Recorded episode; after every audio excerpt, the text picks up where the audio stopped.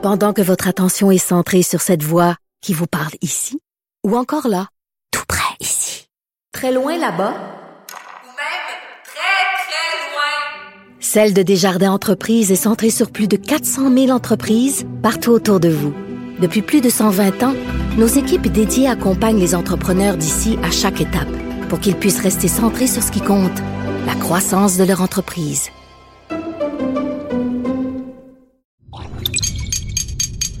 Cube Radio. Radio. Cube, Radio. Le retour de Mario Dumont. Deux heures d'info. De 15 à 17. Il provoque et remet en question. Il démystifie le vrai du faux. Mario Dumont et Vincent Dessureau. Le retour de Mario Dumont. Bonjour tout le monde, bienvenue à l'émission, bienvenue à Cube Radio. On va passer la prochaine heure et demie ensemble avant de se joindre à LCN comme à chaque jour. Euh, Journée évidemment marquée par le passage en zone chaude à Montréal du premier ministre. Euh, Il y a eu des annonces, on va vous décortiquer tout ça. Bonjour Vincent. Salut Mario. Alors, pour continuer sur notre entrée en matière d'hier, euh, hier, hier, il y avait beaucoup de rues fermées. Oui. Alors là, maintenant, c'est complété. OK, là, Tout on est a- fermé. C'est pas compliqué. Je veux dire, les gens qui sont en télétravail, si vous nous écoutez et vous venez plus à Montréal, vous pouvez pas croire combien vous, comment vous êtes bien. euh, Parce qu'avant, au moins, à travers tout ça, on se dit, au moins, il n'y a plus de trafic. ouais, mais là, Mais là, t'es déjà il n'y a, pas- a- de trafic. Je veux dire, y a- tu peux plus circuler. Il y a juste des cônes. Autour d'ici, je sais pas si c'est. Mais je me dis, ça doit pas être le seul quartier à Montréal. Mais entre TVA ici, on peut plus circuler, on peut plus venir, on peut plus garer l'auto. C'est juste des cônes. Toutes les rues sont fermées. Et là, ils ferment la rue Sainte-Catherine de surcroît. Ils ferment la rue Sainte-Catherine pour la rendre piétonne. Ce qui est correct, là. Ben, ce qui est correct, dans la mesure où la logique de ça, la, de la rendre piétonne, c'était que. Il, il Faut y que tu avait... circuler ailleurs à côté. Non, mais il y avait des terrasses, il y avait, il y avait une vie. Là, euh, j'ai l'impression qu'on fait juste encourager les rassemblements. Là, C'est plein, plein de monde. La rue est pleine. Présentement, la rue est pleine, pleine de monde. C'est sûr. Je pense que l'objectif, puis là, il faudra voir, c'est d'annoncer, du moins dans plusieurs villes, ce qu'on a fait, c'est de tripler là, le nombre de rues piétonnes dans le but de diluer les gens sur un paquet de rues euh, Ouais. pour les piétons. Est-ce que c'est ça qu'on réussit ou au contraire, on crée des lieux de rassemblement? Chut. Ben, Présentement, présentement va prendre une photo sur Sainte-Catherine. Présentement, c'est comme une foule. C'est plein. Bon, Peut-être que de. Je sais qu'horizontalement, ça peut être trompeur. Là, toutes ces personnes-là peuvent être à deux mètres puis donner. là, quand tu, peut-être si tu les regardais en hélicoptère, Ouais. tu dirais ils sont toutes séparés. là. Mais c'est plein. La rue, tu la regardes, est pleine de monde. Enfin, euh, voilà, donc vive Montréal, euh, où ben euh, le premier ministre est aujourd'hui. Et ben voilà, donc ce, que, ce qui était demandé par plusieurs là, a été accordé, l'annulation complète de l'année scolaire pour Montréal Oui. et les environs. Oui, en raison du bilan à Montréal qui est de, des règles, entre autres de l'OMS pour le déconfinement qui ne sont pas respectées à Montréal et entre autres le nombre de décès qui continue d'être assez lourd au niveau du bilan. D'ailleurs, aujourd'hui, on ajoutait 131 nouveaux décès euh, au bilan du Québec, euh, donc un total de 3351 décès.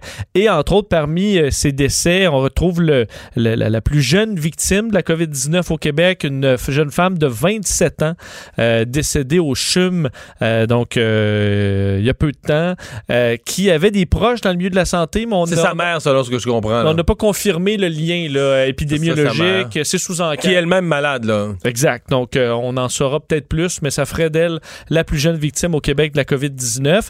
Euh, je vous disais cent- euh, 131 décès, mais c'est aussi 793 cas euh, ajoutés, donc un peu plus que dans les derniers jours. Là où il y a des meilleures nouvelles, c'est au niveau des hospitalisations, moins 42 à 1834, et aux soins intensifs aussi, on était dans le négatif aujourd'hui. Malgré tout, donc, bilan des décès trop lourds, euh, nombre de lits disponibles qu'on a, là, on a des lits disponibles, mais on manque encore trop de personnel dans la région de Montréal. Ça amène donc une prise de décision comme quoi les conditions ne sont pas réunies pour déconfiner, euh, poursuivre le déconfinement de Montréal, de sorte que les écoles, euh, ben, on oublie ça jusqu'à ju- ju- jusqu'à l'automne. On peut écouter cette annonce du premier ministre tantôt. malheureusement, les conditions ne sont pas réunies dans le Grand Montréal pour euh, déconfiner. Donc, euh, j'en ai parlé avec Valérie et donc je vous annonce que les écoles qui devraient, les écoles primaires qui devaient ouvrir le 25 mai, ben, on reporte l'ouverture. Puis étant donné euh, la fin de l'année scolaire qui est à peu près à la mi-juin, mais ça vaut pas la peine euh, de reporter euh, vraiment. Donc, on reporte à la fin août, début septembre. Oh. Ça ira à fin août, début septembre. Service de garde, par contre, euh, report au 1er juin, parce qu'évidemment, service de garde, on peut le reporter encore, parce qu'on n'a pas l'été, euh, ça peut demeurer ouvert. Alors, il y a une utilité à rouvrir le 1er juin rendu là, mais encore là, on va revoir la situation dans les prochaines semaines. Moi, je vais te dire, c'est un gros, euh, gros deuil pour moi. Je pense que s'il y a une chose, euh, je sais qu'il c'est pas beaucoup de juridictions qui ont décidé de pas le faire, mais s'il y a une chose qu'on devait reprendre, c'est l'école. Et si on se fie à ce qu'avait dit l'association des pédiatres sur le besoin pour les jeunes de retourner au moins un peu en classe, quelques semaines, euh, avoir un contact avec des gens du monde scolaire, etc. Euh, C'est particulièrement à Montréal que c'est vrai. Les quartiers les plus défavorisés, c'est à Montréal. Alors, les jeunes qui vont avoir été six mois sans aller à l'école, moi, je pense qu'il y a des risques, euh, des risques importants. D'abord que des jeunes vivent ces mois-là très difficilement. Deuxièmement, euh, écoute, là, parce que là, on va demander, c'est- juste bon pour les jeunes qui ont beaucoup de talent. On va demander aux jeunes de reprendre les quatre mois manquants de cette année, le mars, avril, mai, juin. On va dire qu'il faut reprendre ça durant le mois de septembre. En quatre semaines, il faut reprendre quatre mois. Là, pour les jeunes qui ont du talent, ils vont le rattraper. Mais ceux qui étaient déjà en retard quand ils sont laissés au mois de mars, puis tout ça, C'est une montagne. ils rattraperont pas. C'est des décrocheurs futurs. Donc, c'est assez, euh, c'est assez grave. Et évidemment, ça met en relief le peu de sérieux qu'on a mis quand même au Québec si on se compare avec l'Ontario dans les, les mois actuels où on a dit, bon, il n'y a rien d'obligatoire, puis on fait rien d'obligatoire, puis il n'y a pas d'examen, puis parce qu'on se disait, ben là, y a du- les gens sont pauvres, entre autres à Montréal, vu qu'ils n'auront pas le matériel informatique. Là, on aurait aimé ça, avoir pris ça de Plus au sérieux plus au au départ. sérieux. Mais là, là où tu te retrouves avec un problème, ben, je veux dire, euh, les gens parlent d'inégalité. Tu arrêtez, là? La vérité, tout le monde un peu lucide a vu la supériorité de l'école privée. L'école privée n'a pas besoin au Québec pendant la prochaine décennie de faire de la promotion. là. Les gens ont vu, du côté du secteur public, on a vu, euh, on a entendu des syndicats de profs chialer, on a vu toutes sortes de problèmes. Dans le secteur privé, t'as entendu rien, puis les gens ont continué l'école. C'est sûr que le taux d'élèves en difficulté est moins élevé. Il est moins élevé, mais ce que je veux dire, c'est que les écoles se sont mis en mode tout de suite, le lendemain matin, Solution. en mode solution. Puis c'est vrai qu'on va dire, ah oui, mais c'est parce que les écoles privées, euh, les parents payent, puis ils voulaient pas les rembourser. Mais c'est ça, tu payes, il y a un service qui a été continué. Alors que, et, et donc, euh, c'est c'est un peu pathétique là, pour le secteur scolaire public, ce que ça laisse comme portrait, la différence entre Montréal et les régions. Puis je comprends le pourquoi, là. Puis en même temps, les pa- je te fais une prédiction, les partis d'opposition qui ont, qui ont réclamé qu'on qu'on- le- qu'on annule le confinement, puis qu'on annule- qu'on maintienne le confinement, qu'on annule la, la- la date de sortie de confinement, demain matin, là, vont réclamer, il faut qu'on fasse de quoi pour les jeunes, faut qu'on faut qu'on s'occupe Ouais. des jeunes, vont réclamer d'autres choses, là. Parce que là, ils vont se rendre compte que ils vont se rendre compte de la conséquence que là, ils voulaient pogner le gouvernement à défaut d'avoir fixé la date du 25 mai. Là, ils vont se rendre compte de la conséquence de leurs actes, d'impact sur les jeunes. Donc là, ils vont dire au gouvernement, ben là, fais quelque chose pour les jeunes, occupe-toi des jeunes. Là-dessus, deux choses à te faire entendre de M. Legault, qui a, entre autres, t- posé la, on lui a posé la question sur le rattrapage. Est-ce que ça allait être possible de rattraper les mois perdus? Euh, voici sa réponse. On va demander aux enseignants quand même de communiquer avec euh, les élèves, leur donner peut-être des petits devoirs. Et lors du retour, à la fin août, début septembre, ben, il y aura aussi euh, une certaine euh, période pour rattraper euh, le retard, là, donc où il y aura des cours pour que les élèves puissent passer au prochain niveau. Et l'autre partie, c'est l'école en personne. On a parlé hier de l'éventualité que euh, ben, ça se fasse en ligne encore à l'automne. Euh, ça, M. Legault euh, fait, dit qu'il va tout faire pour que ce soit en personne parce qu'il voit quand même une grande importance à l'école en personne. Euh, je vous le fais entendre. Moi, je souhaite que ça se fasse en personne, mais on ne peut pas, à ce moment-ci, exclure euh, de- d'être obligé d'en faire une partie. Prenez, par exemple, dans les universités, il y a des amphithéâtres où il y a beaucoup de gens très tassés les uns sur les autres. C'est des choses comme ça. Mais moi, mon premier choix, là, puis je sais, j'ai été trois ans ministre de l'Éducation, c'est très important pour lutter contre le décrochage, qui est la motivation euh, physique d'être là. Ouais. Bon. Mais ce sera pas simple. Non. Mais, Il n'y a pas de euh, garantie pour l'automne que ça revient en personne. Ouais, mais euh, c'est. Donc, c'est quelques zigzags en matière d'éducation à Montréal. euh, alors, que, alors que dans les régions, on dit que c'est plutôt bien repris, là, mais c'est quelques zigzags à Montréal. On a aussi Ah. parlé, évidemment, de, les- de la, de la réouverture des commerces. Oui, et euh, là-dessus, euh, on, est, on, on utilise peut-être un peu le dossier de notre désir d'aller euh, chez, les, chez les commerçants euh, pour euh, amener le dossier des masques, parce que le dossier, quand même, puis bon, rappeler que M. Legault est aujourd'hui et demain à Montréal. Il est aux côtés de M. Arruda, mais également euh, la directeur de la santé publique à Montréal, Mylène Drouin, et la mairesse Valérie Plante. On veut voir plus de masques à Montréal. D'ailleurs, ils le portaient tous avant, avant d'arriver au point de presse. Et pour ce qui est des commerces là, dont on prévoyait la réouverture euh, le 25 mai, euh, on n'a pas pris de décision encore, mais ça dépendra peut-être euh, du masque. Je vous fais entendre M. Legault là-dessus. Il faut que les chiffres s'améliorent pour qu'on soit capable d'ouvrir les commerces le 25 mai. Ce qui pourrait peut-être nous aider, c'est l'utilisation des masques. Si à Montréal, on voyait plus d'utilisation des masques, incluant dans les épiceries, ça pourrait peut-être aider à convaincre la santé publique Mais pour le 25 mai, ça va. Le 25 mai, c'est dans 11 jours. là. Puis Oui. Aujourd'hui, on a quasiment un nombre record de, de décès, euh, beaucoup de nouveaux cas, de la contamination communautaire en hausse. Je veux dire, c'est- ça que je. Je reviens sur le dossier des écoles. C'est comme si ce que l'opposition, ce que tout le monde a demandé, les syndicats, plutôt que de demander prenez des mesures extrêmes, extrêmes pour tout confiner Montréal, fermer tout à Montréal, puis reprendre le contrôle de sa situation, puis forcer le port du masque, puis les gens, les gens disent au gouvernement, ben non, déconfine pas, laisse-nous enfermer, euh, pas d'école, tu. Fait que le, monde- a l'air content quand on reporte ces dates-là. Puis là, dans le cas des commerces, ben moi, je vois pas comment. euh, écoute, là, là, on est à. Il se, se fait rien de spécial. Là, on commence une stratégie de test un peu plus forte, mais moi, je, ne vois pas que la situation va être améliorée pour permettre une ouverture des commerces le 25. Donc, à mon avis, là, part pour une fin de semaine de trois jours. Quand on va en revenir mardi, euh, M. Legault va annoncer, va reporter la date au 1er juin. Peut-être qu'il va faire des sauts plus petits que l'école, va sauter d'une semaine à la fois. Hum, Parce que euh, en plus le beau temps revient, là, les journées plus chaudes, euh, on verra la situation à Montréal. Mais tu le disais pour les tests quand même, et ça, M. Legault qui était euh, pas content hier est davantage content aujourd'hui parce qu'on a augmenté le nombre de prélèvements euh, de façon importante à Montréal. On voulait passer là, de 6 000 à 14 000. On était à 13 291. Alors, il y a encore un peu de travail, mais on s'approche. Pour le personnel également, c'est la quatrième journée de hausse de personnel parce qu'il y a des gens qui reviennent. Mais c'est pas beaucoup aujourd'hui. Je pense non, c'est ça. 40, 40 de plus sur 11 500. il y a- C'est pas. euh, Effectivement, parce que euh, sur le coup, il n'a pas donné le chiffre. euh, donc, on était dans le positif au moins. Euh, les forces armées également vont rester Puis, plus puis longtemps quand que dit prévu. ça, à chaque fois, chaque jour, je, je me demande toujours si c'est un chiffre euh, net, là. C'est-à-dire que si, tu sais, c'est-tu, parce que, euh, à moins qu'il n'y en a plus aucun qui, qui, qui parle, mais quand il dit qu'il y en a 40 qui sont revenus, est-ce qu'il y en a 40 qui sont revenus, puis 80 qui sont partis, puis à la fin de la journée, on est moins 40, ou bien c'est un bilan net, là? Il y en Je comprends. il il il J'espère qu'on est dans le plus, là. qu'on est vraiment Honnête, dans le plus, là. Oui.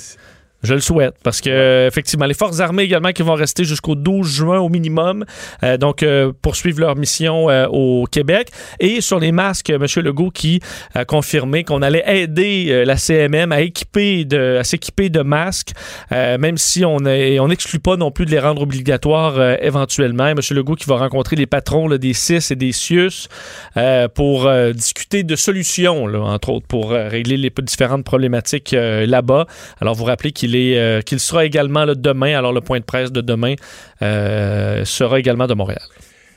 Euh, bilan un peu de la situation dans un CHSLD à Laval qu'on a beaucoup surveillé à un certain point, qu'on a, bon, euh, il y a tellement de choses dans l'actualité, on peut pas tout surveiller.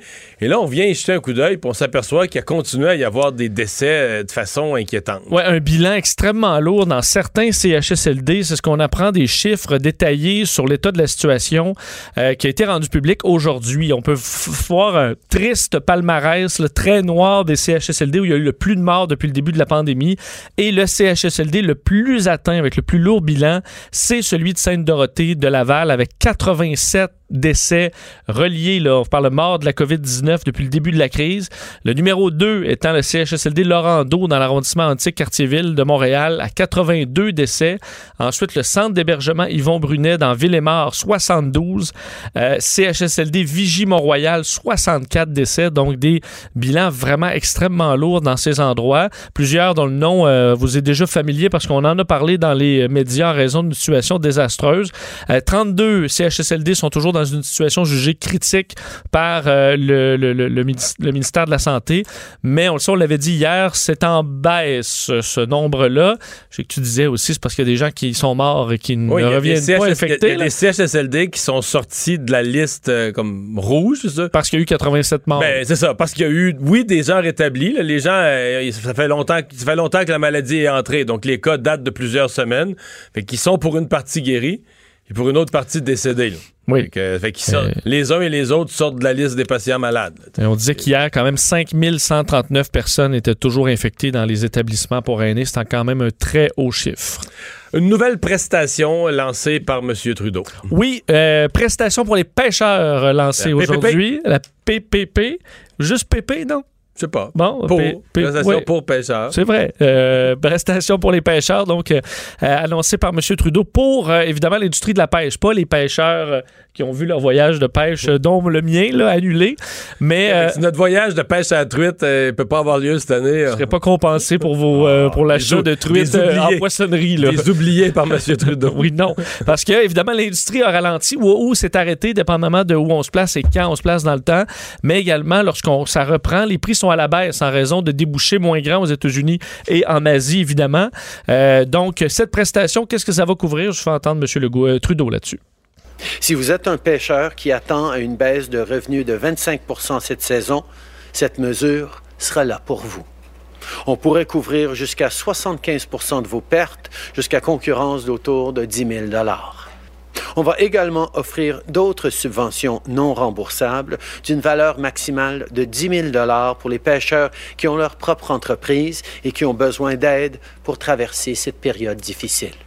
On ajoute à ça un changement de règle d'assurance emploi pour calculer, évidemment, pour les, travailleurs saisonniers qui se retrouvent euh, sur le chômage là, en période hivernale. Mais on calculera cette assurance emploi sur les années précédentes et pas sur 2020.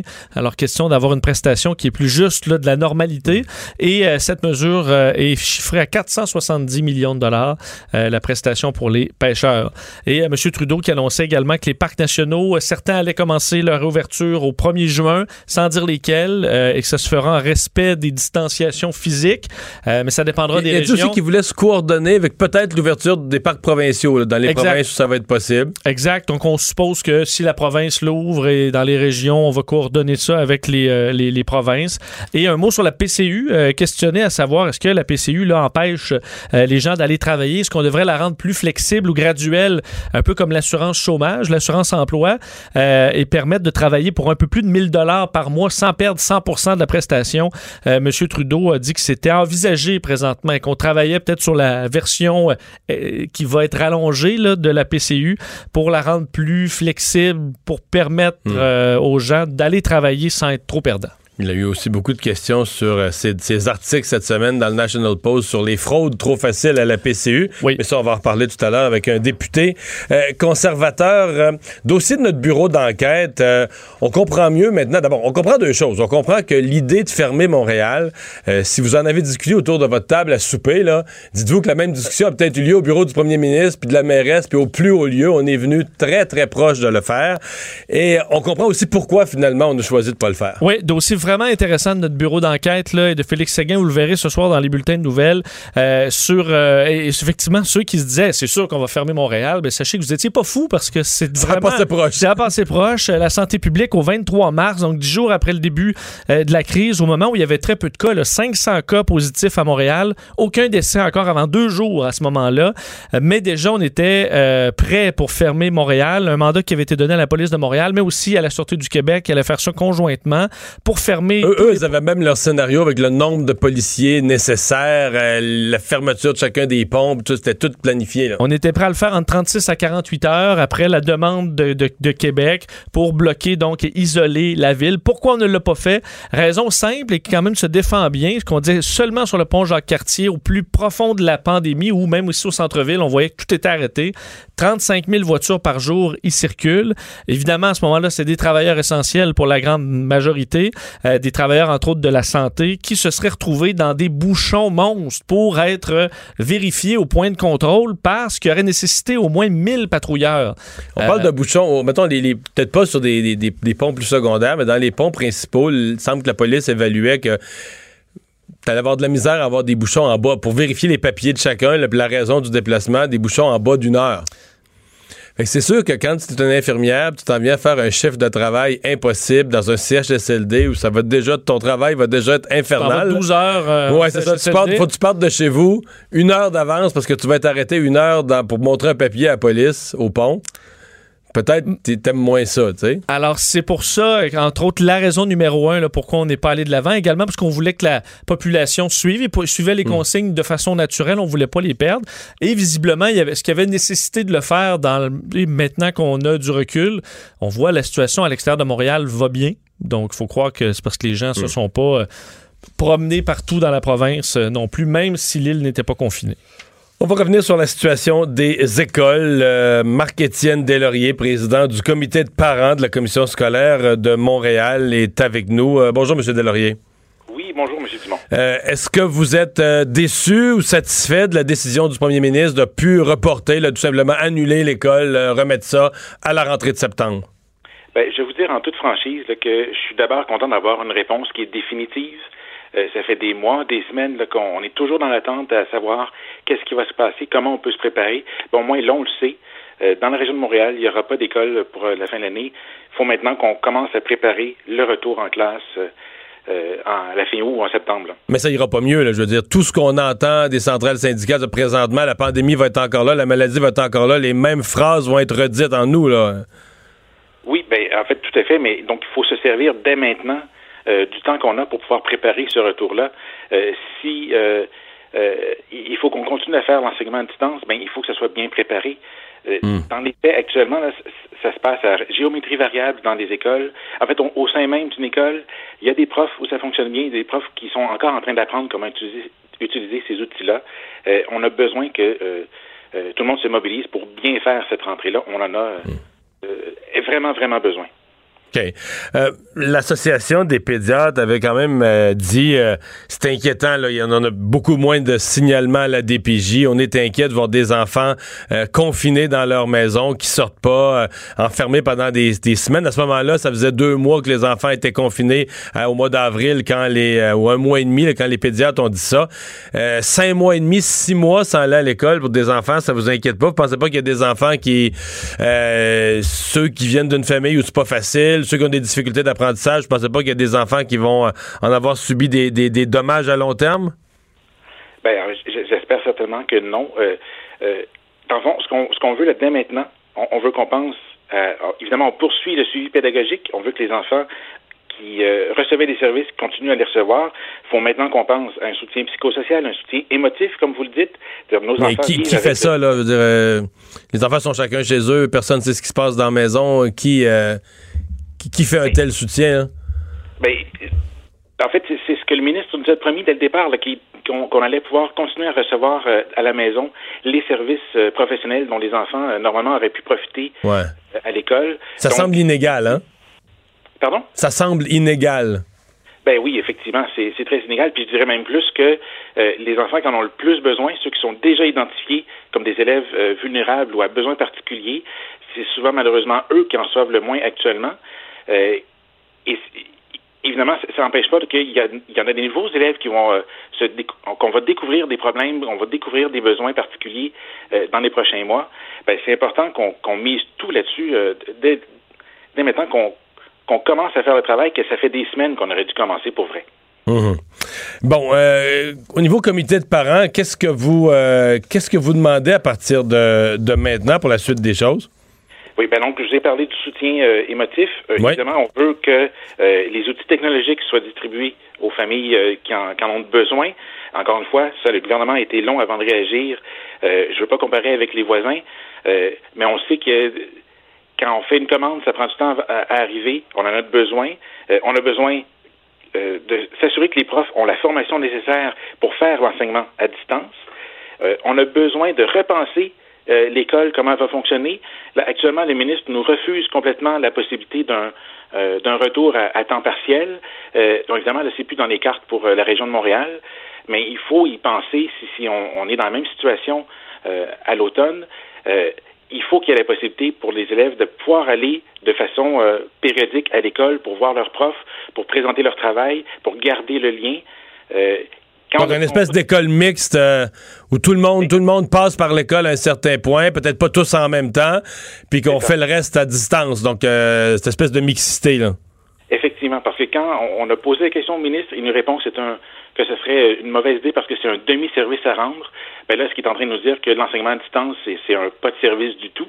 Euh, donc, j'ai besoin d'être assuré sur cette question-là parce que euh, on, a besoin. Euh, hmm.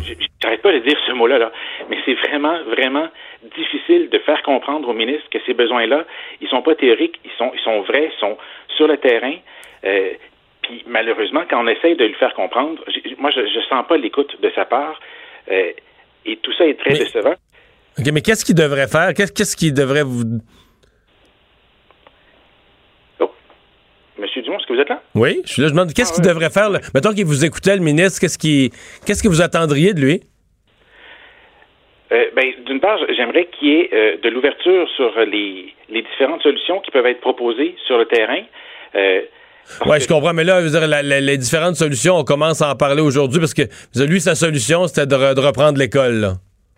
Ben oui, effectivement. Puis le problème avec cette idée-là, quand on a juste une idée qu'on veut imposer mur à mur dans, tout le Québec, ben ça fait en sorte que euh, il y a des milieux qu'on échappe, il y a des milieux qu'on n'est pas capable de, de hmm. soutenir de la bonne façon.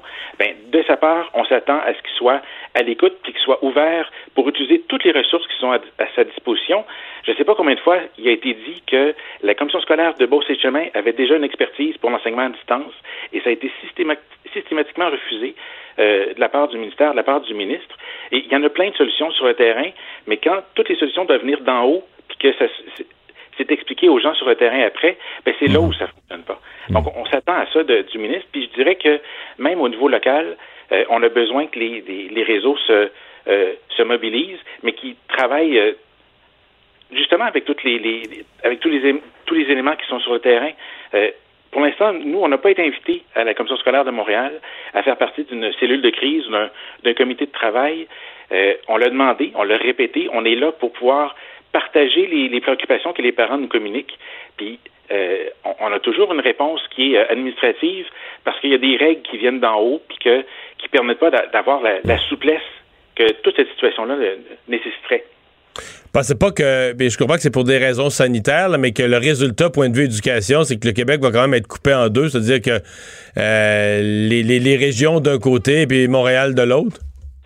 Oui, puis ça, c'est très triste. Euh, mais bon, en même temps, je ne remettrai pas en question les décisions de la santé publique parce que euh, ben, c'est les experts et les expertes qui, qui, qui, réfléchissent et qui vont trouver les meilleures façons d'abord de s'assurer que tout le monde est en sécurité, tout le monde est en santé mais c'est parce que pendant ce temps-là, il y a du travail qui peut se faire pareil. Puis c'est ça que, que j'aimerais voir. Là. Puis malheureusement, ça fait des semaines qu'on est euh, dans l'attente. Euh, L'annonce qu'on a aujourd'hui, ça nous permet au moins d'arrêter de, La situation est claire. on peut travailler à partir de là. Exactement. Ouais.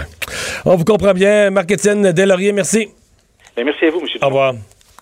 Donc, Marc-Étienne Delaurier, des comités de parents à Montréal, euh, content au moins qu'on sache à quoi s'en tenir. Donc, pas d'école à Montréal avant la rentrée euh, de l'automne. Euh, Vincent, dans les nouvelles, il y a aussi le gouvernement du Québec qui ferme pas la porte à sortir le chéquier pour le Cirque du Soleil. Effectivement, selon Bloomberg, selon l'agence Bloomberg, le gouvernement du Québec pourrait prêter un demi-milliard de dollars au Cirque du Soleil, qui est dans une situation, faut dire, très précaire présentement. Euh, Investissement Québec, donc, qui euh, serait prêt à, allonger cette somme-là pour aider l'entreprise à traverser la crise. Il euh, faut dire que l'entreprise, donc, qui appartient maintenant, entre autres, à un puissant fonds américain, un autre groupe chinois, à la Caisse de dépôt et de placement ensuite, qui ont déjà prêté 50 euh, millions de dollars américains.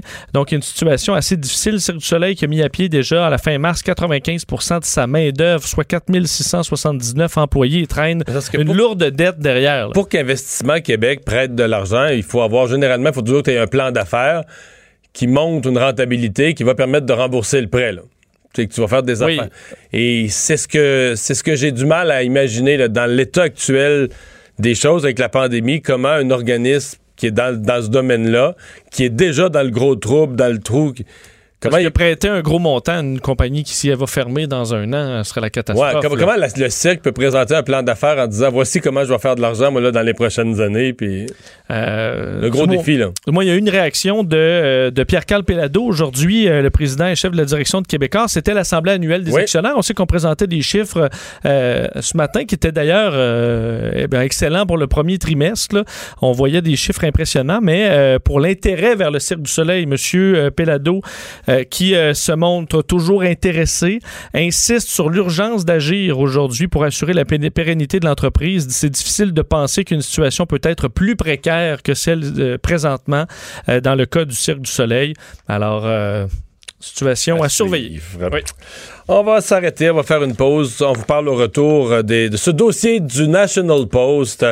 Est-ce que les fonctionnaires fédéraux responsables de l'administration de la prestation canadienne d'urgence, la PCU, ont eu un ordre, ont eu un ordre de fermer les yeux sur euh, des fraudes potentielles?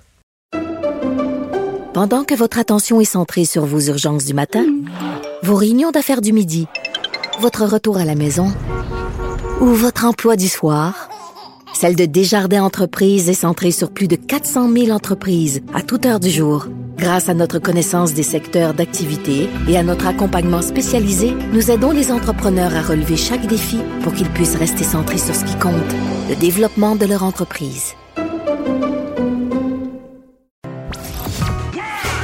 Le retour de Mario Dumont.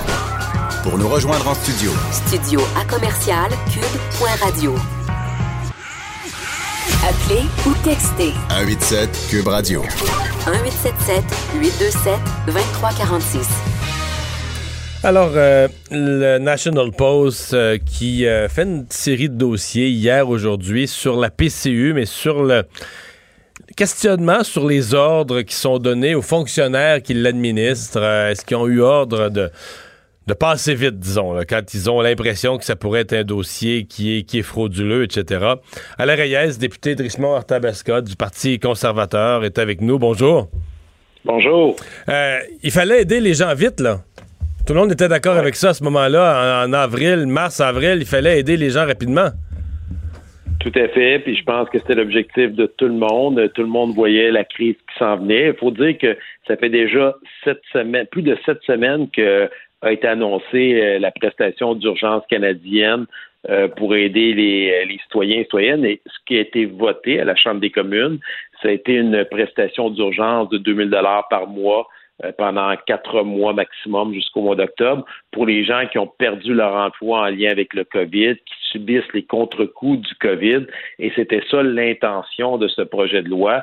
Et là, avec tout ce qui ressort, avec les questions qui sont posées depuis quelques semaines, euh, lors des, les- des quelques opportunités que nous avons, parce qu'on n'en a pas beaucoup, ben on se rend compte que l'élastique a été tiré pas mal et ça commence à froisser de plus en plus de monde. Ça a des impacts pour les entreprises en plus dans les décisions qu'ils ont à prendre pour repartir l'économie. J'essaie de les prendre un par un, les enjeux. Il y a l'enjeu des gens qui ont perdu leur emploi à cause de la COVID, mais que leurs acti- l'activité de leur entreprise a repris. Donc, ils ont été rappelés, parce qu'il y a des choses qui ont recommencé, et les gens ont été rappelés. Euh, bon, dans la logique de monsieur, madame, tout le monde, si ton employeur te rappelle, ben, tu retournes puis t'as plus la PCU, là, tu, tu retrouves ta paye. C'est pas, pas vraiment ce que le programme semble inciter à faire. C'est clair, le- malgré que c'était ça qui a été voté à la Chambre des communes, euh, c'est ce qui a été dit, c'est ce qui a été écrit sur les statuts du gouvernement. Ce qu'on se rend compte aujourd'hui, c'est que les fonctionnaires ont eu euh, une note officielle du ministère euh, d'Emploi et Développement social du Canada, qui est assez spécial. Ministre Poitreau, quand c'est géré par le ministère de l'Agence du revenu lorsqu'on fait la demande, Madame Le Boutillier qui semble ne pas savoir ce qui se passe dans son propre ministère, euh, ce qu'ils disent clairement, c'est que quelqu'un euh, qui a décidé de son propre chef, volontairement même, pas juste qui a perdu son emploi parce que l'employeur l'a mis dehors, là, où il lui a dit Je suis pas capable de fonctionner puis te garder, même celui qui a quitté volontairement, euh, quelqu'un qui est congédié avec motif grave, quelqu'un qui ne veut pas retourner pour les raisons qu'il voudra bien donner, même si c'est pas en lien avec les enjeux sanitaires, de sécurité, ben, la note qui a dit, c'est il a le droit à son PCU, c'est maintenant clair. La ministre l'a même confirmé lors de certains propos ap- après avoir été talonné maintes et maintes fois. En d'autres termes, euh, on, est proche d'arriver dans un point où tu as le droit de pas travailler, point. Tu décides, tu prends ta décision, peu importe tes motifs, de pas aller travailler, puis tu prends l'argent du gouvernement à la place. Exactement. Puis c'est là qu'on a toute une contradiction présentement. On a un taux de chômage qui est en explosion. Puis on a l'autre bord les entreprises qui nous appellent dans nos bureaux de députés pour dire je suis pas capable d'engager parce que la mesure d'aide nuit présentement à l'engagement que je veux faire. Fait que ça, même le, le foyer, parce que la majorité des Canadiens et Canadiennes, malgré ce que le premier ministre Justin Trudeau et les ministres essaient de faire croire des méchants conservateurs, euh, la majorité des Canadiens sont honnêtes. La majorité veulent retourner travailler parce qu'il y a une fierté à ça. On n'est pas tous des bougons comme dans l'émission qui, qui roulait à un certain moment donné. Et, les gens veulent, ils ont une opportunité d'emploi, mais si le système fait en sorte qu'ils n'ont pas des, réponses à leurs questions, ben ils retournent pas tout simplement. Puis dans certains cas, c'est même pas de la mauvaise volonté. Des employés, si on prend l'exemple de présentement, on est rendu au troisième bloc de quatre semaines.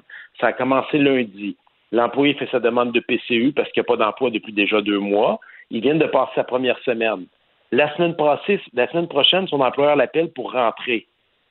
Nous, ce qu'on demande au gouvernement, parce que la question nous est posée par les employés, un, il nous dit est-ce que je dois rembourser 500 dollars pour la première semaine où j'ai été à la maison sans travail ou je dois rembourser le 2000 dollars pour l'ensemble de la prestation complète du mois? C'est simple comme question Ouais. quand même. C'est une question qui est légitime pour l'employé. là. Ben ça, je peux vous dire qu'à tous nos appels techniques comme députés, que je sois de l'opposition libérale, NPD et compagnie, quand on pose la question aux fonctionnaires, quand on pose la question aux ministres concernés, j'ai eu la chance de la poser moi-même mardi très clairement cette question-là, à plusieurs reprises à la ministre, ils ne veulent pas nous donner de réponse. Donc, est-ce qu'on peut séparer une période de, de- le 2000 en période de, en semaine si on retrouve son emploi en cours de. On peut pas avoir de réponse à ça. Ben non, puis c'est simple, l'employé, imaginez là, que ça fait une semaine qu'il est là, il y a 2000 dollars, puis on lui dit si tu retournes travailler, il faut que tu rembourses 2000 et non pas juste le 500. La, la réponse ça de. ouais. pas, là. Je comprends. La réponse de M. Trudeau ce matin, il dit, selon lui, à 1% de fraudeurs. Il dit, je vais pas pénaliser l'ensemble de la population honnête pour 1% de fraudeurs. On va les rattraper après. D'abord, est-ce que, est-ce que son, avant de parler du rattraper après, est-ce que son évaluation d'un pour cent vous apparaît justifiée ou, un- optimiste? Ben, là, les fonctionnaires, ce qu'ils disent, parce que quand c'est rendu que les fonctionnaires appellent les journalistes, appellent les bureaux de députés pour, pour donner leur frustration, c'est parce qu'ils voient le problème. Puis là, là, ce que les fonctionnaires ont dit, qui est ressorti dans le National Post, suite aux, aux messi- missives qui ont eu les notes, les, les fonctionnaires, c'est qu'ils disent qu'il y a déjà plus de 200 cas de, de causes frauduleuses potentielles qu'ils ont détectées. C'est-à-dire que juste avec leur système informatique, parce qu'on sait que... De- 200 ou 200 000? 200 000, excusez. Oui, 200 000 cas. Oui, c'est pas mal plus. Là, on, on serait en bas du 1 De- à, peu, à peu près 200 000 cas qu'ils ont détectés instantanément. Donc, on parle pas de mettre des employés pour essayer de chercher des cas. Ils sont déjà détectés, ils les ont vus, ils ne les travaillent pas présentement. Ils disent non, on va envoyer un chèque. Quand le système les a détectés instantanément, puis c'est assez vite parce qu'ils envoient le chèque en dedans de trois jours. Là, là Donc, même s'il y a une lumière rouge qui allume dans le tableau de bord dans le système, l'ordre, c'est envoyer le chèque. Ben oui, et là, imaginez, là, 200 000, ce que le premier ministre dit, c'est juste 1% Faisons le calcul. 200 000, et euh, je pense que vous êtes assez bon en calcul, vous avez euh, une formation en économie, fois 2 000 parce que c'est un montant fixe de 2 000 qui est envoyé, ça représente 400 millions. Ça, c'est l'équivalent pour les gens qui n'ont pas d'idée de l'ampleur du montant, là, l'équivalent d'un nouveau centre Vidéotron qu'on construit à Québec. Ça, c'est juste ben, pour un mois. Ouais, pour un mois. Puis là, vous dites-vous que le fraudeur, là, c'est pas compliqué, il va le faire pendant quatre mois. On est rendu à 1,6 milliard. Ça veut dire qu'à tous les mois, on construit un nouveau centre Vidéotron au Québec. C'est ça l'image que moi j'ai là en ce moment de la somme d'argent. C'est sûr que Justin Trudeau, qui a l'air de laisser sous-entendre que les budgets, ça s'équilibre tout seul, puis que c'est pas important, puis que quelqu'un est auteur va devoir payer ça. Là. Ça ne peut pas faire autrement. Là. Donc, là, on voit Mais, mais croyez-vous à la capacité de les rattraper après? Parce que c'est un peu ça. euh, Est-ce que les gens qui auront euh, fraudé, mal agi pendant cette période-là, euh, on va pouvoir les, euh, les retrouver ensuite? Là? Ben, si c'était le cas, pourquoi on le fait pas tout de suite? On les a déjà détectés. Ils sont là. Moi, je dis pas de bloquer les 7,8 millions qui l'ont demandé. Il y en a 200 000 qui sont là. Faites-les. C'est pas compliqué. Bloquez-les. là. Ça prendra une semaine de plus avant d'envoyer le chèque à ces 200 000-là. La machine les a détectés automatiquement de façon mécanique avec les logiciels qu'ils ont puis les croisements d'informations. Donc, ça n'a aucun bon sens. Puis là, de l'autre bord, on a des entreprises qui nous disent, à cause d'une norme administrative, on pas accès aux prêts de 40 000 puis on n'est pas capable de gérer ça depuis deux mois. Puis de l'autre bord, on a des cas de fraude pour 1,6 milliard potentiel d'ici quatre mois qu'on n'est pas capable d'arrêter. Moi, je vous le dis, là, dans ma tête, j'ai trois adjectifs qui me viennent inconcevable, invraisemblable puis irresponsable. Puis on n'a pas voté pour ça, les députés du Parlement canadien, lorsqu'on est arrivé. Alain Reyes, merci d'avoir été là. C'est plaisir, puis bonne journée à tout le monde. Député conservateur de Richmond, euh, Arthabasca. J'ai l'impression qu'on n'a pas fini d'en parler de la PCU. Il fallait sortir un programme vite. Euh, mais la PCU, la PCU étudiant, il il y a clairement, euh, c'est quelque chose de donner de l'argent comme ça aux gens, à tout le monde. Euh, je pense qu'il y a clairement un petit bout là, où on a rendu l'obtention d'argent un peu trop facile, nuisant de ce fait à l'incitation au travail. On va à la pause. Pendant que votre attention est centrée sur cette voix qui vous parle ici, ou encore là, tout près ici, très loin là-bas, Celle de Desjardins Entreprises est centrée sur plus de 400 000 entreprises partout autour de vous. Depuis plus de 120 ans, nos équipes dédiées accompagnent les entrepreneurs d'ici à chaque étape pour qu'ils puissent rester centrés sur ce qui compte, la croissance de leur entreprise. Le retour de Mario Dumont. Parce qu'il ne prend rien à la légère. Il ne pèse jamais ses mots. Cube Radio. Culture et société.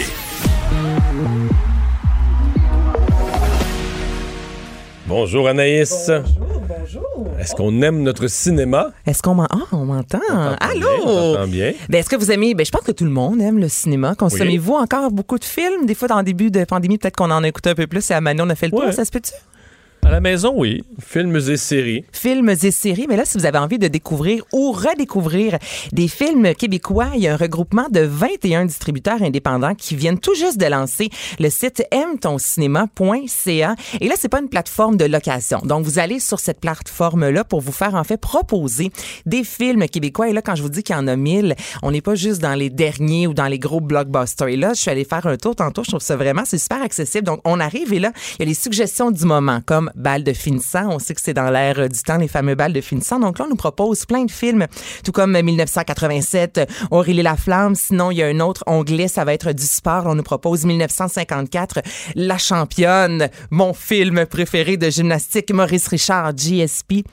Donc, c'est vraiment une belle façon de, de, de découvrir des films d'ici. Et là, ensuite, on vous oriente, que ce soit vers Crave ou Amazon, pour films- louer les films. OK, c'est ça. C'est ça, sont payants. Mais c'est vraiment une belle vitrine pour nous faire découvrir des, on, euh, des on nous oriente pour aller les retrouver. Là. Ouais, quel genre de film québécois, vous? Mais moi, ce qui m'intéressait, c'est parce que j'ai vu l'offre d'éléphants, tous les vieux films Ah, euh, vraiment bon. Mais ils les ont reconstruits au niveau de l'image. Mhm, absolument, comme la championne. Je l'écoutais il n'y a pas si longtemps.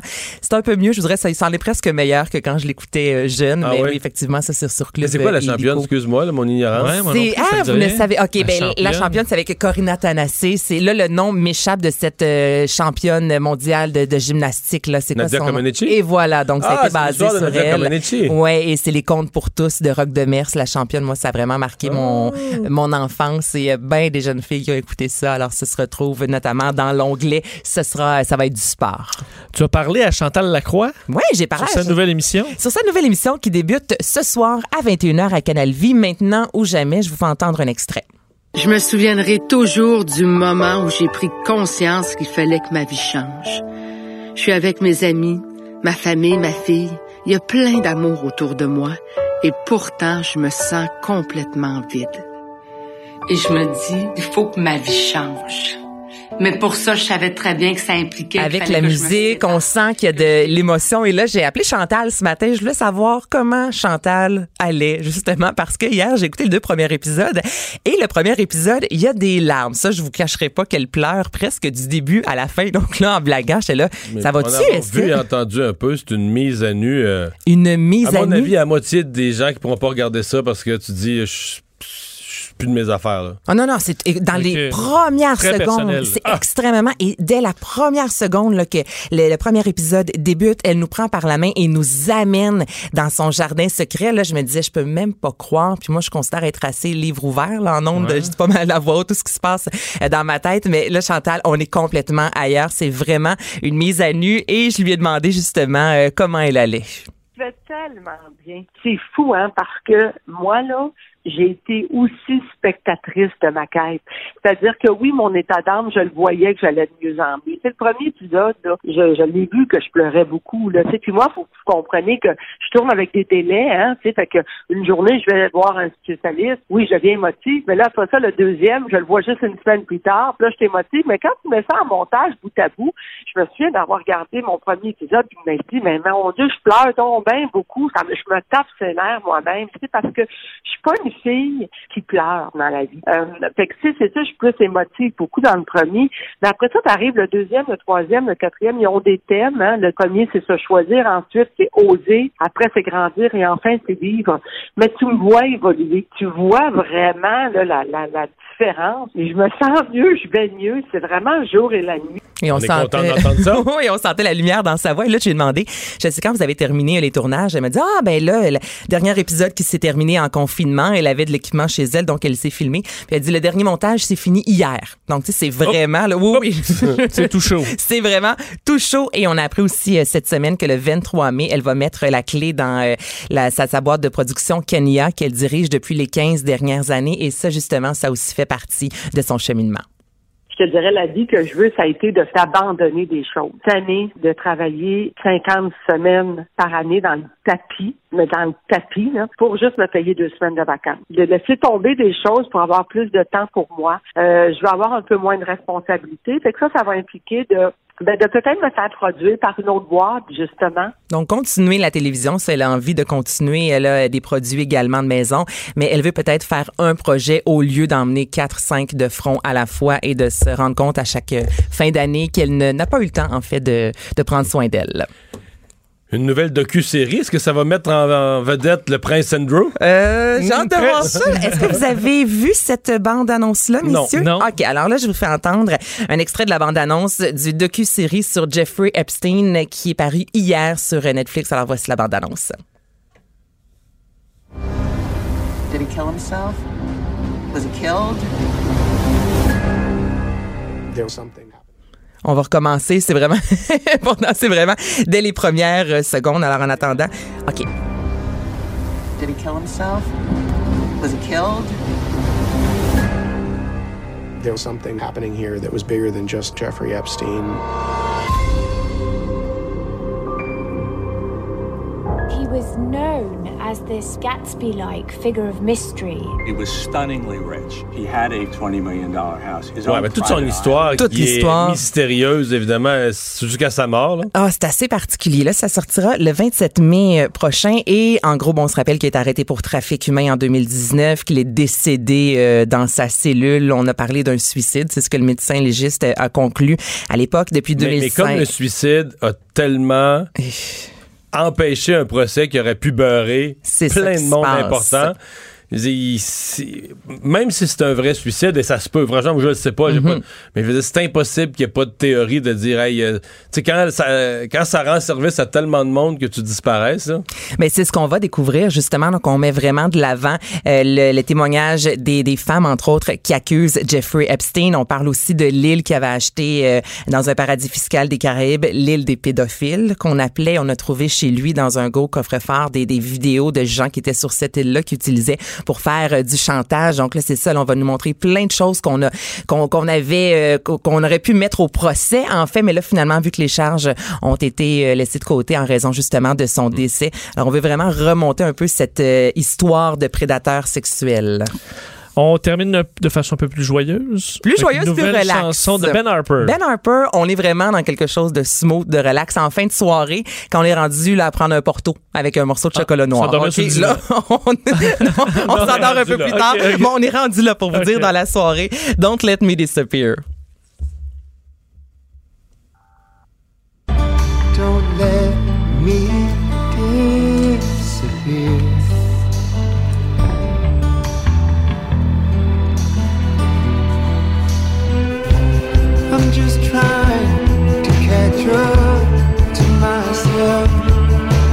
une ode à fait, euh, en fait, à l'isolement, euh, à l'invisibilité, à la solitude. Allez voir le vidéoclip qui est magnifique. Noir et blanc, moi j'adore des films noir et blanc, des vidéoclips en noir et blanc. C'est de la danse contemporaine. Alors si vous aimez Ben Harper, si vous aimez la guitare et quelque chose de relax, de tranquille, de feutré, c'est la nouvelle chanson à écouter. Merci Anaïs. On va aller à la pause dans un instant. Notre chronique sur vos finances personnelles, votre santé financière.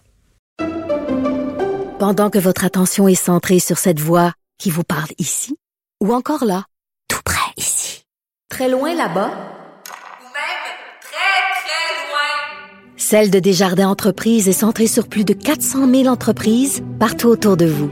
Depuis plus de 120 ans, nos équipes dédiées accompagnent les entrepreneurs d'ici à chaque étape pour qu'ils puissent rester centrés sur ce qui compte, la croissance de leur entreprise. Le retour de Mario Dumont, le seul ancien politicien qui ne vous sortira jamais de cassette. Mario Dumont et Vincent Dessureau. Cube Radio. Votre instabilité économique vous inquiète? Conseils, opportunités, stratégies. Pierre Roy et Associés, syndic autorisé en insolvabilité, trouve avec vous des solutions concrètes pour améliorer votre situation en moins de 48 heures. Pierre Roy et Associés, fier de vous offrir ce segment conseil, votre santé financière. pierreroy.com. Votre santé financière avec Guylaine Houle, professionnelle en restructuration financière chez Pierre Roy et Associés. Alors, c'est euh, l'heure de notre euh, chronique euh, sur les finances personnelles. Je dois avouer que cette semaine, c'est un sujet, alors, vous allez l'aimer ou le détester. En tout cas, moi, ça m'intéresse parce que j'ai plein de questions. Euh, Guy Lenoul de chez Pierre Roy et Associés est avec nous. Bonjour. Bonjour. Bon, les dettes d'impôt. L- L'impression générale, c'est, puis moi, c'est ce que je pense, puis là, j'ai lu dans vos documents, puis je suis plus sûr. J'ai l'impression que l'impôt, tu peux jamais t'en sortir, une faillite, n'importe quoi, de l'impôt, la dette te suit à vie, à la vie, à la mort. C'est exact, ça? Ah non, c'est pas C'est exact. pas vrai, ça? Non, et, et c'est quand même bien pour ceux qui ont des dettes d'impôt, là, mais les dettes d'impôt, évidemment, peuvent faire partie d'une faillite, tout comme une proposition de consommateur. Donc, une Donc, dette... les dettes d'impôt peuvent être traitées comme d'autres dettes, et puis euh, s'il y a une faillite, euh, sont traitées comme les autres. Exactement. Dans les faits, les dettes d'impôt sont traitées comme toute autre dette de crédit, comme une carte de crédit, une marge de crédit, un prêt personnel. Euh, c'est certain que- qu'en matière euh, de faillite, il y a un traitement spécial pour les dettes d'impôt personnel. Parce que les dettes d'impôt peuvent comprendre plusieurs types de dettes. Donc, ça pourrait être une dette d'impôt personnel, de la TPS, TVQ. Ouais, un travailleur autonome peut avoir une dette de TPS TVQ. là. Exact. Ou quelqu'un qui est administrateur d'une compagnie qui omet de payer certaines de ses propres dettes, comme les déductions à la source, les TPS TVQ. Ah. L'administrateur est personnellement responsable. Bon, Mais euh, quand l'impôt, quand c'est l'impôt d'abord et avant tout qui est ta plus grosse dette, il y a une notion de faillite fiscale, c'est ça? Ça change-tu quelque chose, ça? Exactement. Donc, les gens qui rencontrent les conditions d'une faillite fiscale ne sont pas éligibles à une libération automatique. Ce qui veut dire que pour obtenir leur libération de la faillite, ils doivent se présenter devant les tribunaux pour obtenir. Puis qu'est-ce qu'on appelle une faillite fiscale? Donc, une faillite fiscale est quelqu'un qui aurait des dettes d'impôt personnels qui sont plus élevées que 200 000 et que la totalité de ces impôts personnels-là représente plus de 75 de la totalité de leurs dettes. Donc, dans le fond, euh, ce que le législateur a essayé de faire, c'est de dire les gens qui ne font qui font faillite Juste parce qu'ils n'ont pas payé leurs impôts. Exact. Nous, on n'accepte pas qu'ils fassent partie de la même catégorie. En d'autres termes, ça serait trop facile de jamais payer ses impôts puis de dire je fais faillite aux 10 ans, puis j'aurais pas payé, j'aurais pas payé d'impôts là. Exactement. Il y a comme Ouais, une- je, vois- je- je- je vois la chose. Bon, comment on, on évite la- parce que co- comment faire comment arrivent les dettes d'impôts ou parce que euh, pour le travailleur mettons en usine ou l'enseignante ou c'est une déduction à la source, euh, veux dire ton impôt il est dé- tu, le vois même pas cet argent là. Qui sont ceux qui sont plus à risque là?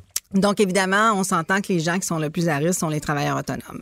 Parce Les qu'eux, ils reçoivent le plein montant, le chèque de- du- du client leur est payé plein montant. Exact. Et, et ce qui fait peur, si on regarde un exemple classique, c'est que ces, ces gens-là, les travailleurs autonomes, j'ai beaucoup de sympathie pour eux parce qu'ils travaillent une journée pleine de travail, comme on le fait tous, et ils arrivent à la maison et au lieu de, de, de faire leur devoir familial, ils sont obligés maintenant de s'asseoir, faire les rapports nécessaires de la TPS des vécus, faire plein de, de, de, De paperasse. de paperasse, de gestion financière pour lequel ils n'ont pas nécessairement la formation nécessaire. Mais il faut qu'ils aient, une- faire. il faut qu'ils aient une discipline. Parce que, exemple, t'es travailleur autonome, je sais pas, on va en prendre un, t'es traducteur. là. puis tu fais en moyenne un 1000 par semaine à traduire là, des des documents puis tout ça. Bon, on te verse le client, lui, il te verse toujours le 1000, mais il y en a une partie qui est pas à toi, là, il y en a une partie que tu vas devoir payer au gouvernement à la fin de l'année, là, en impôts. Exact. Et le gouvernement, c'est pour ça qu'il demande des, des versements trimestriels euh, aux, Les acomptes provisionnels. Des acomptes provisionnels. euh, et évidemment, la, la problématique pour les travailleurs autonomes, en général, c'est que le- les revenus sont un peu en zigzag. Donc, un mois, tu fais pas d'argent, l'autre mois, tu en fais énormément, le prochain, c'est pas si pire. Donc, c'est difficile pour eux de se discipliner parce qu'on dit, ils ont comme l'impression qu'ils courent toujours après leur, dernière, leur dernier sou. Mais il faut parce que avoir- quand tu l'as, l'argent, c'est tentant de le dépenser. Tu as toujours un besoin, tu as toujours quelque chose qui attend, une réparation dans la maison. Fait que, tu sais, l'argent est dans ton compte de banque. euh, tu te dis, bon, ben là, on s'occupera des. les- les- les- les- Parce qu'ils ont, ont à gérer à la fois leur partie impôt sur le revenu et ceux qui gagnent plus que 30 000, ça, ils ont un TPS, TVQ à gérer aussi. Exactement. Donc, euh, c'est deux éléments qui sont importants à gérer, plus les dépenses, parce qu'ils ont droit à certaines dépenses, évidemment. Euh, mais je pense que le, point qui est le plus important, c'est vraiment d'être discipliné, non seulement de faire les rapports nécessaires et de, tenter autant que possible de faire des, des acomptes provisionnels, mais aussi de déposer les rapports. Ne pas les payer, c'est une chose, puis c'est pas une bonne chose, mais ce que l'on voit de plus en plus, c'est que les gens ne produisent même pas leur rapport. À la date obligatoire. Là. Exact. Et exemple, ne pas produire sa déclaration d'impôt parce qu'on sait qu'on va devoir de l'argent, puis on a comme un peu peur. Les gens deviennent euh, euh, deviennent un peu paranoïaques et ils ont peur de déposer les déclarations d'impôt. Donc, ce que ça fait, c'est qu'au bout de un an, deux ans, trois ans, la, la dette qui n'était peut-être pas, pas- peut-être pas aussi grosse est devenue Ouais. énorme. Mais ça, moi, je l'ai déjà dit à des gens, comme à l'époque où j'étais député, même si tu sais que tu vas payer 3000 pièces d'impôt, puis tu l'as pas, envoie ton rapport d'impôt. Je veux dire, c'était mieux quand même, même si le chèque qui devrait l'accompagner l'accompagne pas, tu as fait ton devoir de citoyen, tu vas t'éviter des pénalités, ça va être plus facile de négocier avec l'impôt après que de de pas avoir fait son rapport d'impôt, qui est un geste plus grave. Exactement. Puis, bon, on s'entend, il est obligatoire pour tout le monde, même si on n'a pas de revenus, de déposer une déclaration sur une base annuelle. Il y a des délais à respecter. Et également, on s'entend, si on a une somme qu'on est incapable de payer pour que les raisons soient valides ou non, c'est pas important. C'est qu'on a un montant à payer. Et donc, prendre des arrangements pour une somme de 3000 dollars qui est due est beaucoup plus facile que prendre des arrangements quand on a 10 000 dollars qui est dû parce qu'on que ça a fait trois ans que tu fais pas de rapport d'impôt, que tu manqué ton devoir au 30 avril de déposer ton rapport d'impôt. Exactement, exactement. Donc, il est important de, de, de bien se discipliner à ce niveau-là. Puis les gouvernements vont avoir beaucoup plus d'ouverture de prendre une entente avec quelqu'un qui produit à temps, qui n'est pas négligent, mais que tout simplement n'a pas les fonds pour les payer. Puis ça peut arriver. Mhm. Est-ce que vous voyez ça souvent, des, des- des- clients qui arrivent chez vous puis qui, mettons, pas fait de rapport d'impôt, ont eu des revenus puis n'ont pas fait de rapport d'impôt depuis 3-4 ans, ah oui? Malheureusement, c'est très fréquent. là. Là, ça, c'est le gros trouble, parce que là, t'as intérêt et pénalité, là, ça n'a plus de fin, là. c'est une accumulation importante. Puis euh, les gens, je dois dire, on peut pas dire qu'ils sont de mauvaise foi là, mais c'est vraiment des gens qui éventuellement ça devient tellement gros comme problème, c'est que la première année tu le fais pas parce que c'est pas grave, je vais gagner un petit peu plus, je vais déposer ma déclaration puis je vais la payer, mais ça arrive jamais. Et là, après deux ou trois ans, le problème est énorme. Puis là, on peut, on risque plein de choses. Le gouvernement peut estimer nos revenus et produire un avis de cotisation avec des revenus estimés et saisir le compte de banque ou saisir des comptes clients qu'on pourrait avoir si on est un travailleur autonome. Donc, il est important de produire la déclaration pour au moins avoir les bons montants. Et quand on produit en retard, comme vous disiez si bien, il y a des pénalités et des intérêts qui s'accumulent d'une façon assez rapide. Euh, un autre point qui est important pour les gens qui produisent pas leur déclaration ou qui on parle la produire, c'est qu'on les gens perdent des crédits de TPS qu'ils auraient potentiellement droit. Euh, ils ils peuvent perdre leur crédit de solidarité du Québec et également les allocations familiales et les prestations fiscales ne sont pas données, même si c'est la conjointe qui les reçoit, parce qu'ils ont besoin du revenu de l'unité familiale qui est composée du papa puis de la maman. Merci beaucoup d'avoir été là. Merci. Au revoir, Guylaine Hull de Pierre Roy et Associés. On va à la pause. Pendant que votre attention est centrée sur vos urgences du matin, vos réunions d'affaires du midi, votre retour à la maison ou votre emploi du soir, celle de Desjardins Entreprises est centrée sur plus de 400 000 entreprises à toute heure du jour. Grâce à notre connaissance des secteurs d'activité et à notre accompagnement spécialisé, nous aidons les entrepreneurs à relever chaque défi pour qu'ils puissent rester centrés sur ce qui compte, le développement de leur entreprise. Le retour de Mario Dumont. Joignez-vous à la discussion. Appelez ou textez 187 Cube Radio. 1877 827 2346. Alors, c'est la chronique d'Emmanuel Latraverse. Bonjour, Emmanuel. Bonjour. Alors, euh, les écoles reportées à Montréal. Tout à l'heure, euh, le responsable des, des, comités de parents à Montréal me disait, bon, au moins, on est fixé.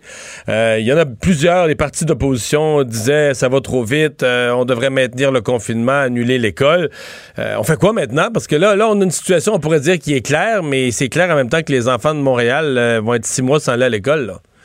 Oui, ben c'est clair d'un, qu'ils vont être six mois pendant l'école, et c'est clair aussi que euh, alors que Québec ne pouvait pas vraiment fondamentalement investi dans l'apprentissage à distance. On était d'ailleurs davantage dans des activités pédagogiques. Là, c'était pas l'école, la grammaire, les maths, l'arithmétique. Ben là, euh, on va continuer sur cette voie-là, mais c'est sûr que d'une part, il va y avoir un rattrapage à faire à l'automne, mais la question qui se pose de manière plus sérieuse, c'est euh, qu'est-ce qu'on fait avec les enfants à partir de maintenant, là, euh, parce que la situation perdure. Tous les tous les éléments et les arguments qui amenaient la, la justification de rouvrir les écoles pour les enfants vulnérables, les enfants confinés, les problèmes d'anxiété, de santé mentale, de vulnérabilité, etc., mais ils sont toujours aussi criants. Et donc, il faut trouver une façon, malgré tout, de réussir à sortir les enfants. Et très rapidement, la question de qu'est-ce qu'on fait avec les camps de jour cet été va se poser.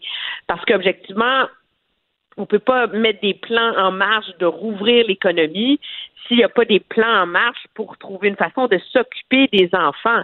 est-ce qu'on peut, peut annuler l'école puis faire quelque chose d'identique à l'école, mais pas d'école? Je veux dire, bon, les camps de jour ont l'avantage de pouvoir être dehors, peut-être, c'est ça la seule ben, nuance. ça, va, ça, va, être très intéressant. D'après ce que moi, on me dit, l'Association des camps du Québec va sortir demain une espèce de plan, là, tu sais, donc sa proposition pour essayer de rouvrir les, les camps de jour, avoir des normes, les ratios, etc. Euh, pour les enfants, mais à Montréal, la question va c'est une chose dans les régions où c'est réouvert, mais à Montréal, la question va se poser. Puis aussi, la question va se poser, est-ce que c'est à des, des ados, des grands des grands ados là, de 17 ans, 18 ans, de s'occuper d'apprendre la distanciation sociale avec des enfants. Est-ce que ça se fait? Et, et, pour ce qui est des... Ouais. qui va se poser autour de ça. Et pour ce qui est de la détection, par exemple, de la maltraitance, de tout ce qu'on souhaitait que l'école voit, la baisse des, des, des, signalements à la DPJ, euh, des, des, foyers où ça se passe pas bien, est-ce qu'encore là, les ados de 17 ben, ans vont détecter ça, là? Vont, comme un enseignant expérimenté? Il y a comme un, problème total autour de ça. D'un, c'est très difficile pour les camps de jour de recruter des, moniteurs et des animateurs parce que la PCU étudiante est plus élevée que le salaire qu'on paie à ces animateurs de camps de jour-là. Mais tu sais ce que demandent les camps de jour, là? Les camps de jour, ce qu'ils demandent, ils demandent au gouvernement de donner des subventions salariales pour ben accroître le salaire, pour battre. Euh, hier, euh, en dehors des ondes, Vincent avait une excellente image. Il dit c'est la même affaire que quelqu'un qui met le chauffage puis l'air climatisé. Là. il met le chauffage, il trouve qu'il fait trop chaud dans sa chambre, il parle l'air climatisé. Là, donc, tu as un gouvernement qui donne de l'argent à des jeunes pour rien faire. Après ça, tu demandes de l'argent. Tu demandes au gouvernement, donne de l'argent s'il travaille pour que là, il y en ait assez pour que ça vaille la peine d'aller travailler. oui, c'est ça. Mais alors, alors il y a, y a, vraiment tout un, tout un un casse-tête qui va qui va se, se poser, qui va exiger aussi des réponses assez rapides parce que objectivement la saison en guillemets des camps de jour commence en quoi? Cinq, six semaines et c'est une immense logistique à mettre à mettre sur pied là en termes d'inscription, d'équipement, d'organisation. Donc, euh, le gouvernement va être obligé d'offrir euh, des solutions sur ce front-là euh, assez rapidement. Encore que je pense que le signal de ne pas rouvrir les écoles avant septembre à Montréal est le bon à donner parce que il me semble que ça envoie le message de l'importance, de la gravité de la situation. C'est comme un, message qui est aussi symbolique et qui est nécessaire. Là. Ouais, pour Montréal. Est-ce que est-ce qu'on est déjà inquiet pour la rentrée de septembre à Montréal? Parce que la pandémie va être toujours là. Il y aura peut-être moins de cas. là. On espère que ce sera un peu plus sous contrôle. Mais la pandémie va être toujours là. Il va toujours y avoir des cas, des nouveaux cas quotidiens. Euh, la puissante FAE va encore euh, dire les mêmes choses là, à propos des enseignants et de leurs craintes. Non, mais pour vrai, là. Mais- Puis là, on n'aura pas vécu l'expérience. Dans les régions, là, on aura 5-6 semaines d'expérience de vécu de ce que c'est. Alors qu'à Montréal, on, on sera à zéro, on l'aura pas vécu. J'ai peur qu'on arrive, là, on dit on va être mieux préparé, mais c'est pas vrai. Je veux dire, quand tout est arrêté, tu te prépares pas. Je veux dire, euh, cet été, les, profs vont être en vacances, puis tout ça. Il me semble qu'on va arriver au mois, au mois d'août, puis on va être exactement à la même place, puis on va avoir euh, une rentrée qui va être aussi nerveuse, puis des gens qui vont proposer de pas rentrer, puis... Ben, ça va être très difficile. Regarde juste M. Robert Géa qui, qui a évoqué que l'école se fasse à la maison pour les étudiants du secondaire. Monsieur euh, Legault a été assez catégorique aujourd'hui en disant qu'il ferait tout en son possible pour que ça n'arrive pas. Euh, parce que selon lui, les enfants doivent aller à, à l'école à cause du risque de décrochage que ça pose pour les, pour les adolescents et qu'on allait essayer de mettre tout ça en, en plan là, pour réussir à organiser une rentrée au mois de septembre. C'est sûr que les fameux centres de service, là, nos anciennes commissions scolaires, euh, vont avoir du pain sur la planche là, pour arriver euh, à des solutions. Moi, j'ose espérer par ailleurs que, ça me dire que je suis peut-être naïve, là, mais que tu sais, y a- là, on a quand même, là, là, c'est clair, c'est pas avant septembre. Donc, ça donne là, trois mois là, de préparation, de réflexion, de mise en œuvre. Euh, je pense que là, il n'y a plus vraiment d'excuses pour que Pour ne pas être les prêt, centrales syndicales, non, mais pour que les centrales syndicales se disent euh, brusquées, forcées, euh, etc. Là, là, il y a tout le temps est là pour justifier que tout le monde mette l'épaule à la roue parce qu'on s'entend que c'est très, très, très difficile, très pénible pour, euh, pour les enfants. Là. Bon, le nombre de tests, euh, M. Legault, hier, était fâché, puis aujourd'hui, il était quasiment content. Le nombre de tests s'est amélioré en 24 heures. Ah, Pas grand-chose, hein? Ouais? Non, mais c'est vrai que c'est quand même euh, euh, rassurant là, de voir qu'en hier, il y avait, en date d'hier, on était à 13 200 tests. Donc, on approche du fameux 40 000. Mais le nerf de la guerre, c'est pas juste les tests. hein. Et ça, on, a entendu, euh, ça a été moins remarqué, mais les commentaires de la directrice de la santé publique de Montréal, qui disait qu'on était encore en train d'essayer de monter, de bonifier, euh, d'accélérer tous les mécanismes d'enquête. Parce qu'il faut pas oublier que le but de tester, c'est de tester pour retracer les contacts et mettre tous les contacts potentiels en isolement et là briser la chaîne de la Ouais. transmission. Et à Montréal, il- le docteur Arruda semble, fait deux, trois fois qu'il laisse entendre qu'à Montréal, il y a un problème de discipline avec ça. là. Donc, des gens qui, ont, qui, qui ont été contactés par la santé publique rappellent pas. Des gens qui ont été en contact avec quelqu'un qui a, qui a la COVID et à qui on dit mettez-vous en quarantaine, le font pas. Il y a peut-être des raisons pourquoi la, la- la maladie continue de se propager autant. Là. Ben, si on a un problème où les enquêtes ne se font pas assez rapidement, parce que objectivement, le, le scénario, c'est qu'en 48 heures de quand quelqu'un a été testé, pas 48 heures du résultat, là, 48 heures du moment où on a fait le test, en le 48 heures, on a retracé et isolé tous les contacts. Alors, C'est ce vraiment faut. comme une... C'est c'est ce qu'il faut. On est encore loin là, de ces délais de ces délais-là. Et euh, la directrice de la santé publique a même évoqué qu'on qu'on travaille avec des firmes euh, euh, de, de centres d'appel, de sondage, etc., là, pour bonifier là, la capacité d'aller rapidement. Parce que sans ça, on ne réussira pas à atteindre là, euh, euh, un fameux R0 en bas de 1, là, de faire en sorte que chaque personne contaminée euh, chaque personne positive contamine moins d'une autre personne. Et c'est ça le nerf de la guerre, là. Ben, on va voir euh, évoluer ça parce que là, il faut euh, le, le- le 25 mai, c'est une date qui tient à un fil, donc on va voir pour l'ouverture des commerces Ça puis vient pour très l'école. vite, hein? Oui, ça vient très vite. Moi, je pense qu'au plus plus tard, quand on vient de la fin de semaine de trois jours, mardi, il faut que M. Legault donne une réponse là-dessus. Merci, Emmanuel. Ça me fait plaisir. Au Au revoir. Et on va tout de suite passer au sport avec euh, Jean-Charles. Euh, bonjour, Jean-Charles. Allô, Mario? Alors, euh, calendrier provisoire de la Formule 1. Euh, Il y a une ville qui n'y apparaît pas. Renversement de situation parce qu'il y a un mois à peine, les autorités de Formula One Management, propriétaires du cercle de la, du cercle de la Formule 1, euh, tenaient Mordicus à l'épreuve de Montréal. Il faut comprendre que on y tenait à l'époque parce qu'on rêvait encore d'un championnat complet et de gradins bien garnis. Un rêve utopique complètement, on le voit à peine un mois plus tard.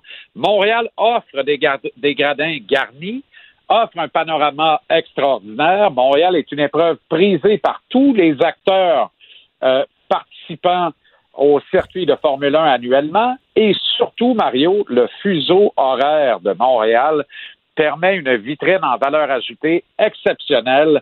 C'est névralgique pour les commanditaires majeurs du cirque de la Formule 1. Or, voilà, à peine cinq semaines plus tard, nouveau projet de calendrier provisoire mis de l'avant. C'est deux sites de référence qui rapportent la même information aujourd'hui et Montréal ne figure plus sur la liste des épreuves potentielles. Évidemment, la principale raison de ça, c'est qu'on veut disputer le minimum d'épreuves pour être pour avoir un championnat homologué par la Fédération internationale de l'automobile. Et ça, ça prend un minimum de huit épreuves. Mais on doit tenir un minimum ou un maximum d'épreuves dans un minimum de déplacement. Alors, à partir du moment où on va installer des programmes doubles, comme on souhaite le faire, notamment à Silverstone, mais aussi en Autriche, dans le cas de l'Autriche, ce serait la première épreuve de reprise. Et il y en aurait deux programmes doubles aussitôt que le week-end du 3 juillet prochain.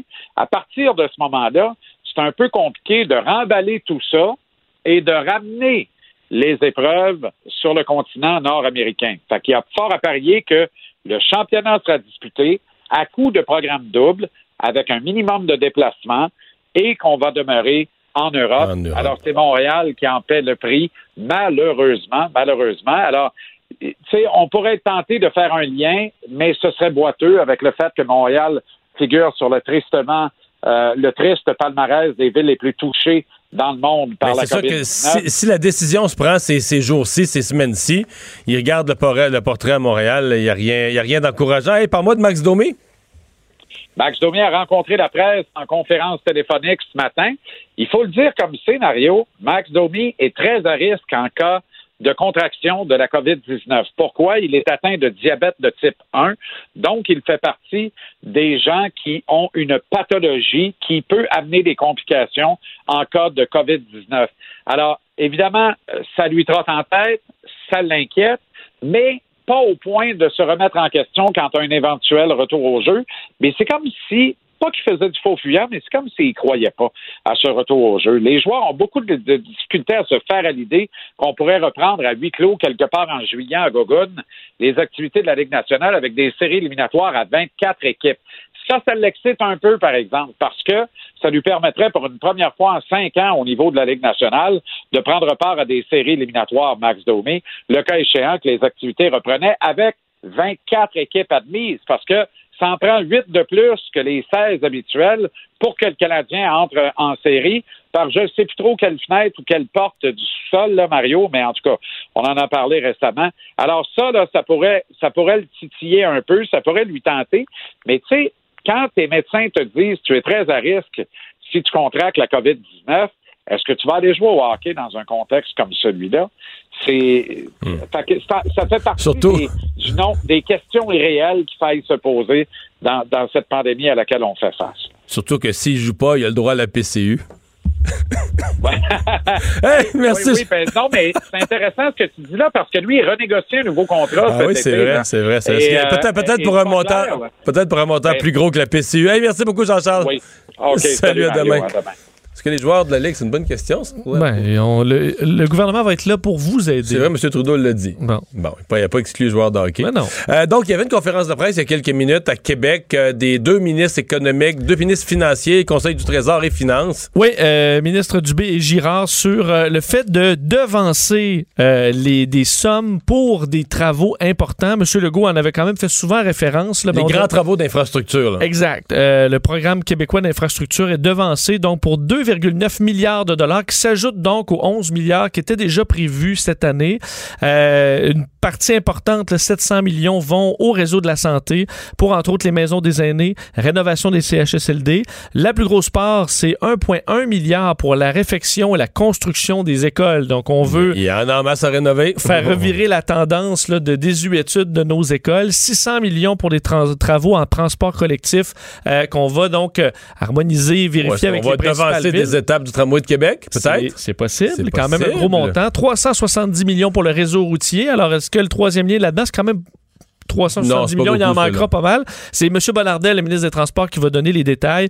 Et un 75 millions pour le développement d'outils technologiques, là, comme des équipements numériques, bornes Wi-Fi. Mais donc, en gros, pour l'année, le, le, budget des projets d'infrastructure passe de 11 à 14 euh, milliards. Exactement. L'objectif, entre autres, ramener le taux de chômage à 8% d'ici la fin de l'année et un retour à peu près à la normale en 2022. C'est l'objectif du ministre des Finances. En rappelant la grosse annonce du jour. Report des écoles, euh, d'ouverture des écoles à Montréal à l'automne, en fait, à la fin août, malheureusement. Merci Vincent, merci à vous. Au retour de la pause, on va être avec Paul Larocque et l'équipe de LCN.